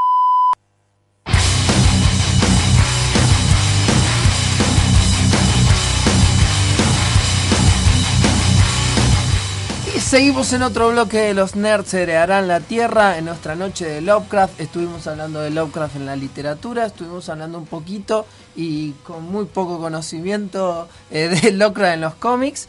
Y, eh, mentira, puse mi mejor empeño. Y nos queda el maravilloso mundo de los videojuegos. Sí, el maravilloso mundo de los videojuegos. Y antes de entrar de lleno a esto, vamos. Les traía, o sea, busqué todos los videojuegos referentes a Lovecraft y tenía más de 50, 60, así que traje, por, lo, por así decirlo, lo mejorcito, lo que más llamaba la atención.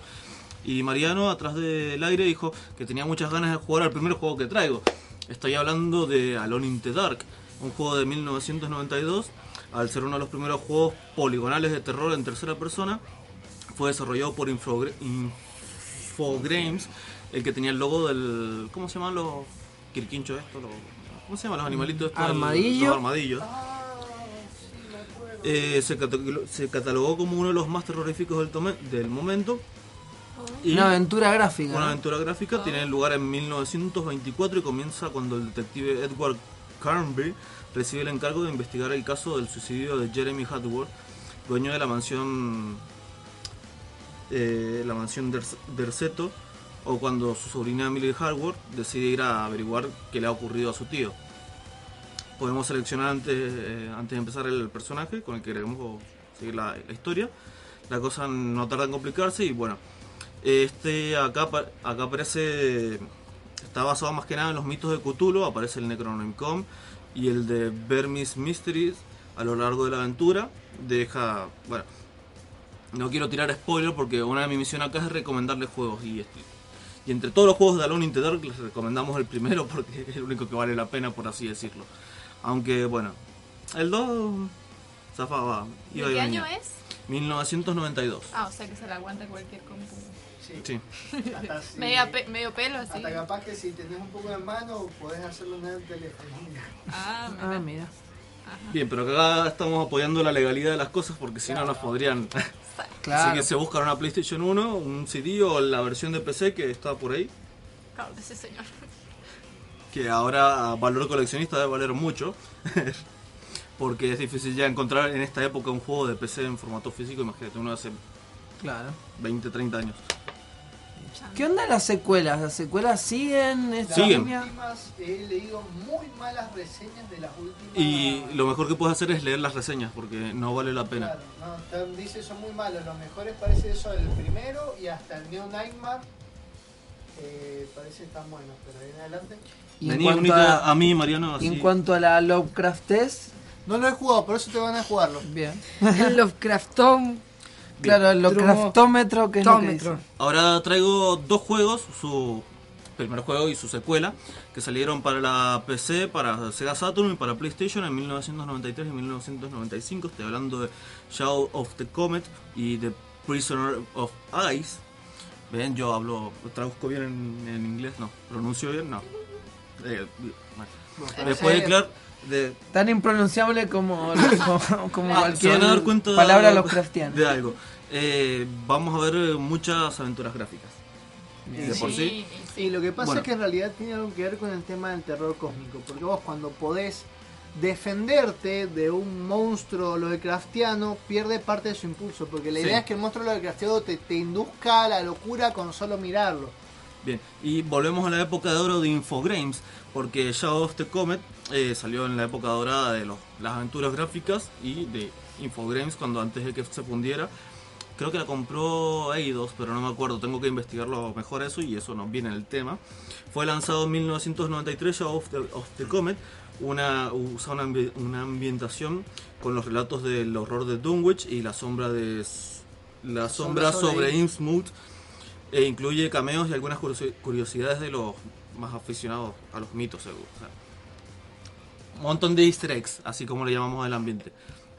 Eh, no deja de ser una aventura gráfica de las de la época, con un par de diferencias que el- le dan personalidad propia, o sea, se controlan con el teclado, no con el, el mouse. Que después salió un parche, pero se- no se podía manejar bien con el mouse. Eh, el protagonista podía morirse. No es algo nuevo, pero en No. una aventura gráfica era curioso que... En realidad como que hay toda una pelea, porque antes al principio se morían, después les pintó que no, y bueno, y en esta época sí, ya no era tan común que se Sí. murieran.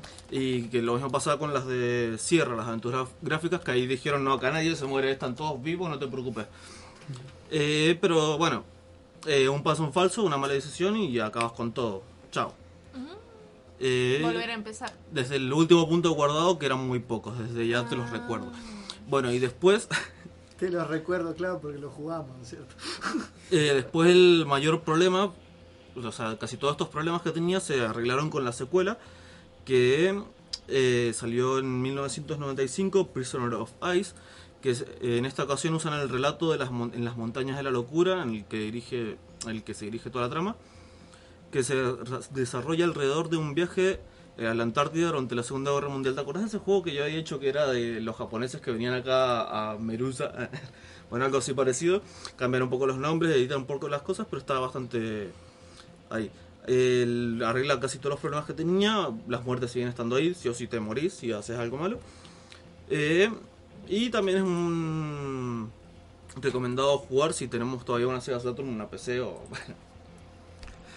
Eh, pero es curioso como en esta época solo dominaban las aventuras gráficas, era lo más popular y lo que Sí, había la, por todos la- lados. la época dorada, y por ahí en el género del terror, de las aventuras gráficas de terror, sí, garpa un poco más que te mueras. Sí, es que tiene, por ejemplo, lo que pasa es que en realidad hay toda una tradición de juegos de terror donde que eran aventuras gráficas y te morís. Cloud Tower, sin Claro. Bien, pasamos a algo un poco más actual. un poco, no tanto. No nos vamos a alejar mucho para la primera Xbox y para PC. Estamos hablando del 2005, se lanzó Call of Cthulhu Dark Corners of the Earth. Y mm, este es uno de los mejores juegos, eh, que están basados en, las obras de H.P. Lovecraft.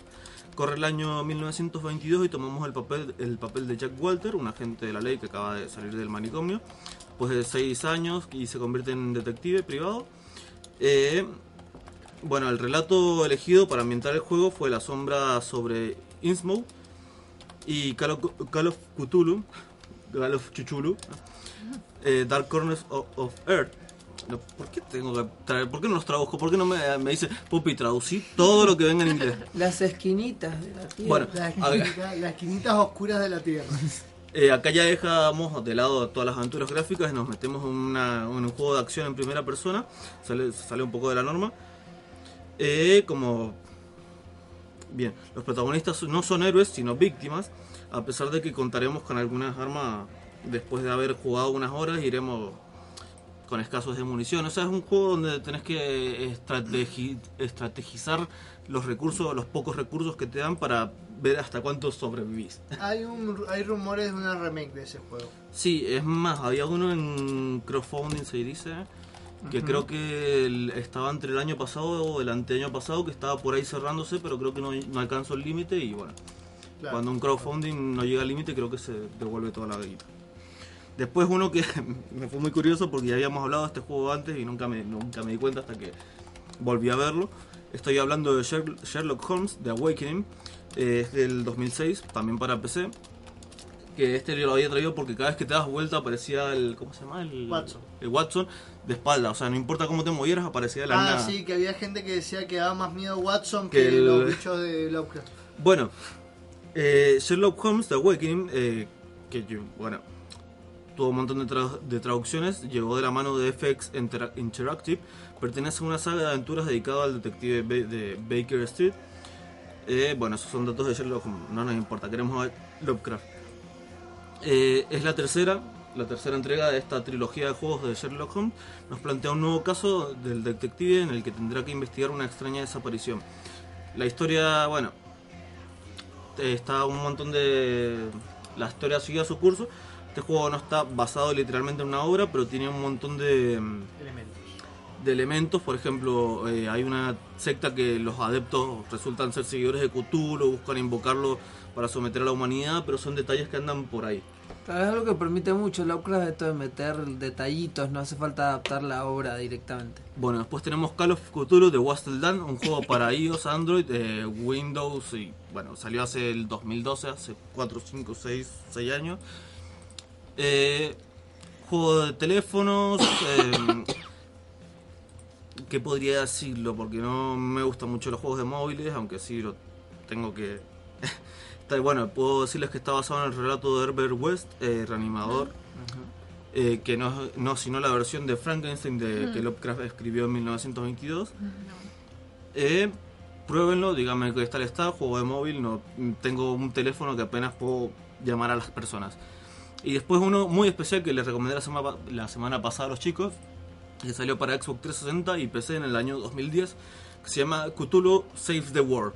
¿Qué pasa cuando somos Cthulhu y tenemos la necesidad de salvar al mundo? Nadie, en ningún lugar está escrito que él sea malo.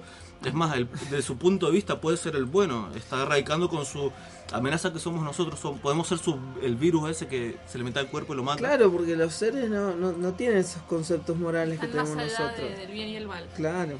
Bien, eh, está hecho en el motor gráfico de RPG Ma- Maker, eh, de aquella época basta que se hizo bastante popular, pero alcanzó un éxito tremendo que está, eh, Xbox fue y lo dijo, lo queremos en la tienda.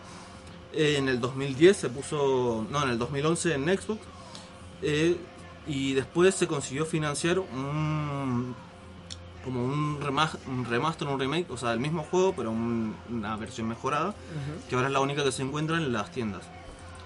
Eh, bueno, eh, sí, vamos a ir ahora con algunos juegos que tienen así influencias, detalles. Rápido, una mención muy especial a Eternal, Eternal Darkness. Sí, de la GameCube. De la GameCube, un juego que jugaba con nosotros literalmente. eh, que tiene un montón de detalles curiosos que sobre la obra de Lovecraft o como, como serían reimaginaciones de lo que sería Lovecraft. Eh, acá no puedo decirles está basado en tal y tal y tal libro, pero Claro, hay un libro oscuro que no que, que es el Eternal Darkness Sí, que que está es basado como- al Necronomicon. El Necronomicon, hay varias criaturas que se pueden basar en eso. Bien. Y también para ir cerrando, ahora sí, los juegos clásicos de los Walking Simulator, los Walking Simulator, todos los juegos de Frictional Games, que empezó con la primera trilogía que era Penumbra, la, de la saga Penumbra era Overture, eh, Black Plague y Requiem, una, tri- una trilogía de juegos de terror de la compañía eh, que eran exploración y puzzles más que nada, que la gente los llamó Walking Simulator, aunque tenía Screen por ahí. Acá nos están mandando lo curioso, mensajes. lo curioso es que estos juegos, esta trilogía está hecho en el motor gráfico HPL Engine. Ah, bien. O sea, ahí donde está el dato curioso, bueno, ahí lo tienen. Voy a agregar una cosita, hay un juego que está muy bueno, Darkest Dungeon, que lo que hace interesante de Darkest Dungeon y... eh, Dungeon. Dungeon. Dungeon. Darkest Dungeon eh, lo que hace es hacer una mecánica de terror cósmico. Los personajes se van Es volviendo locos. Los personajes se van volviendo locos, sin más. Yo tenía los. y se mueren. Se te, vos haces una parte y si te mueren los personajes, los te que ir cambiando. Porque Claro. los héroes de Lovecraft no son héroes, son víctimas. Así que Claro. en realidad. Bueno, Bien, quería ahora eso. listo. Ahora para ir cerrando dos menciones así rapidísimas. Eldritch, un juego del 2013 y The State of The Statement of Randall Carter 2014. Búsquenlos porque yo me quedé sin tiempo. Acá nos están diciendo, mencionen a Bloodborne, que la mayoría de sus iba- lo iba- jefes... Lo iba a nombrar también porque Bloodborne también tiene mecánicas que adaptan más o menos lo que es el terror cósmico. Porque vos tenés un stat que es el conocimiento del loco, que es eh, como la locura. Vos vas aumentando la locura, pero es al mismo tiempo la locura y la capacidad de ver. Bien. Y bueno, Así que le agradecemos a Iván Ramos por el aporte de Bloodborne. Ah, y está a 200 pesos. No, ya terminó la oferta, listo. Bueno, ahora voy a repasar un poquito eh, ciertas adaptaciones al, al anime de las obras de Lovecraft. Me parece que la más importante, y es por qué, porque estamos en el 2018, es Force of Will, que es un anime, digamos, que va a constar de seis cortos de 15 minutos. Bueno, obviamente el primero eh, se va a estrenar este año, todavía no sabemos cuándo. Y justamente este va a ser el corto o capítulo que va a, con- a contar la historia de, eh, bueno, se va a llamar LS, el capítulo, y va a girar en torno a una joven escritora que da vida a sus escritos. Esto lo hemos visto anteriormente, qué sé yo. Pero bueno, eh, la curiosidad va a ser que está poseída por un demonio con el nombre Ward. Y bueno, esta señorita vive en un Londres bastante fantástico, atacado por seres y monstruos mi- misteriosos. Y bueno, los demás cortos no van a eh, tratarse sobre Lovecraft enteramente, sino van a tratarse sobre otras temáticas. ¿Por qué? Porque Force of Will en realidad comenzó siendo un videojuego de cartas. Una cosa que la eh, onda, supongo, no sé, Yu-Gi-Oh! Bueno, ese la verdad que es, eh, tiene muy buena pinta. eh, solo hay un tráiler que se ve, la verdad, muy, muy bueno. Así que, bueno, esa sería la principal recomendación. Después vamos a tener unos, unos cortos, en realidad es un OVA, pero que va a constar de tres cortos. Em, se va a llamar, bueno, se van a llamar eh, El horror de Dunwich y otros relatos. Eh, los otros relatos van a ser dos y va a ser el grabado en la casa y el festival. Lo interesante de este, de este OVA es que las animaciones están hechas mediante arcilla. Y este tipo, ajá, este tipo de, de- de animación se llama ganime, ¿no? No es anime, sino ganime. O sea, como- eh, eh, por lo que leí, parece es como un stop motion, digamos, pero bueno, tiene... Es otra técnica. Claro, pero digamos que se relacionaría con eso. O el nombre que le dan los japoneses, eso, porque sabemos que le, le dan nombre a todo. A todo, Sí, sí. sí, todo tiene su nombre. De una. Bueno, después tenemos Demon Bane, que para buscar el anime tenemos que buscarlo con el nombre Kishin Hoku eh, Demon Bane. Ese sería el anime. ¿Por qué? Porque también es una franquicia y también es una, un videojuego, pero este sería, digamos, una... un- ¿Cómo era? Adaptación. No, cuando relatan... es una novela, sí, pero no Novela aventura visual. gráfica, esta es una visual novel. Ajá, eso. A veces el género japonés que se usa mucho para los juegos de citas, Ajá, que van contando como una historia. Sí, Sí, más, sí. tiene dos versiones, porque lo comentó el lunes y me pareció muy interesante. Tiene dos versiones, una erogue y una sin erogue. Ah, verdad. bien. Hmm. Bueno, eh, ¿Cuál es la que Pupi descargará? Bueno, bueno. Digamos que la historia sería que mm, eh, tiene lugar en la ciudad de Arkham, la ciudad célebre de eh, Lovecraft, pero también van a aparecer otros lugares del universo o geografía, digamos, Love- Lovecraftiana, que va a ser Innsmouth y Relie, esta ciudad sumergida. Bueno, van a aparecer personajes Lovecraftianos ¿eh? y va a tomar, va a nombrar también a los libros prohibidos o grimorios como The Vermis Mysteries y un par más. Pero bueno, eh, se ve buena la serie, así que eh, también la recomiendo. Después vamos a tener una serie que me nombró Paul y la busqué. Que va Bueno, por el mismo lado, me parece. Sí, pero esta digamos que, que es la, la más graciosa, digamos, si queremos reírnos un rato, esta eh, sería para eso. Se llama Haidore eh, Nyaruko-san, que es una serie, en realidad originalmente es una serie de novelas ligeras escritas por Manta Aizora y con ilustraciones de Coin. Y se inspira en los mitos de Cthulhu. Se emitió un OVA en el 2009 y la serie de anime propiamente dicha empezó a, eh, a publicarse, a- a transmitirse en el 2012 y, bueno, en el 2012 finalizó ahí mismo. Eh, también tiene una segunda temporada que se empezó a transmitir en, do- en el 2003. Bien. Ahora la parte graciosa. Bien. Eh, La- eh, a ver, ¿qué es lo obvio que se imaginan cuando piensan en los tentáculos de Cthulhu y lo mezclan con el anime? Sí, eso. Bueno, eh, este anime vamos, a- vamos a, podemos decir que es un caos total. Puede contener todos los géneros posibles, como el ecchi, que es ese género que es como el erótico. Ah. Digamos que hay chicas voluptuosas, eh, bikinis, qué sé yo, pero no es propiamente eh, hentai o porno. Ah, También podemos tener Yuri, que es, eh, digamos, Mujer, el mujer. género, claro, de mujer-mujer o de lesbiana. Amor lésbico. Ajá, y el yaoi, que es lo mismo, digamos, pero con nenes. Eh, Oh. Todo eso puede ocurrir en un mismo episodio y al siguiente tratar temas de historia, comedia, romance, naves espaciales, fantasmas y hasta abducciones. Así que chicos, ¿para qué ver un montón de series en una Sí, sola podés ver una. Y no solo eso. O sea, tenemos fantasía, ciencia ficción eh, y porno. No, ni siquiera te hace falta descargar No, no, porno. claro, no. Ni Bueno, siquiera hace falta que te riegue a todos esos virus Eh, eh. cuando puedes ver simplemente esta serie. La respuesta es Japón. Sí, totalmente. Bueno, este estilo tiene una, eh, para los amantes del anime, tiene un estilo muy similar al de eh, Gintama o Gintama, no sé. Eh, porque predomina muchísimo la parodia. Es decir, se utilizan frases de otros programas, también situaciones similares a otros programas. Tanto es así que solo se usan los diálogos originales de la serie esta para unir la historia en cada episodio y que al final tenga algo de sentido. Digamos. Claro, hay que darle sentido. interesante, Sí, bueno, sí. ¿dónde entraría Lovecraft en todo Bueno, esto? la historia se centra en Niaruko, que en realidad sería Niarla, Nyarlathotep, que es un primigenio, sí, pero pará.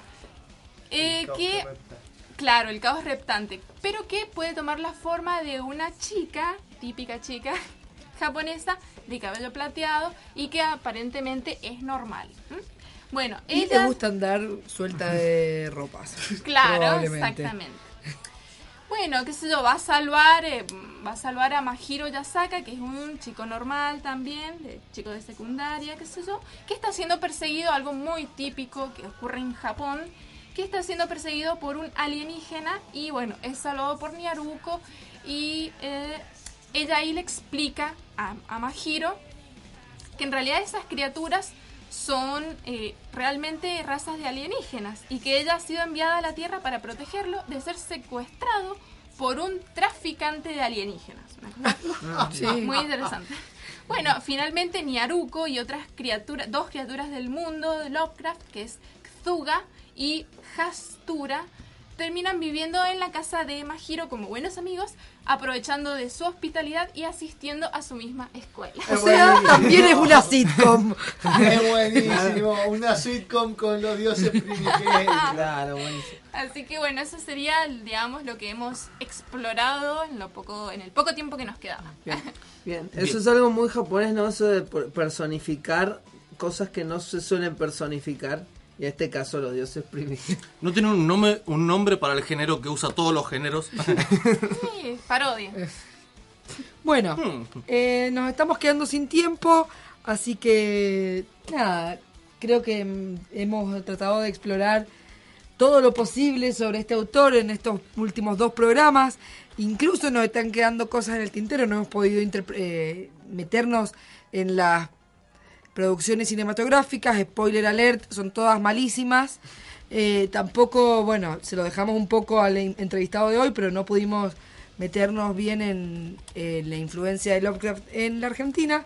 Pero ya va siendo hora de terminar con el programa Eh, y nada, hacer como un saludo general de parte de todos. Pero antes quiero decirle a toda la gente que nos está escuchando que si hoy son pocos se van a joder porque este, este es un dato que me olvidé decir el primer bloque. En Uplay, la aplicación está para escritorio o para Windows, está gratis For Honor de forma gratuita hasta el 18 de junio. Una vez que lo reclamas te queda para siempre en la, cu- en la cuenta. Está gratis solo hasta el 18 de junio. Y el que no escucha este programa se jode. Puppy tip.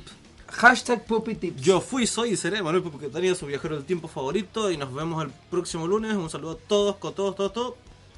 Bien, yo soy Mariano Rosales, arroba Chagneruda. Eh, un saludo a todos los nerds, un saludo grande a Belén que nos está escuchando. Y bueno, con esto me despido.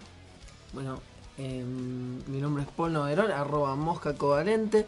Em, fue un honor participar del segundo programa de los Nerds Heredarán la Tierra basado en, inspirado y que habla sobre la obra de Lovecraft. Bueno, yo soy Angie Jiménez, ya saludé recién en realidad, así que bye. Bueno, yo soy Luna Narresti, alias Lara Blanco, y espero que hayan disfrutado de nuestro giboso programa. Gibosos programas. Ah, es verdad. ¿Por, qué? Porque los nerds heredarán la tierra.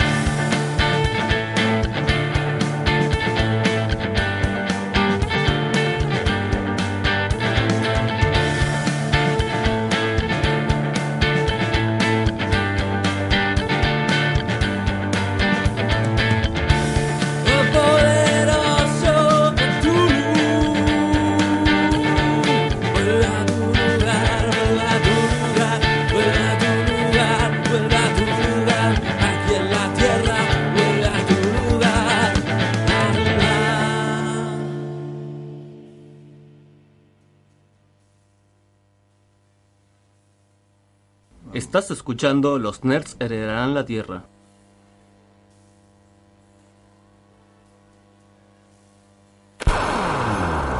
Desde la Universidad Tecnológica Nacional, Facultad Regional Mendoza, transmite LRJ 404 FM UTN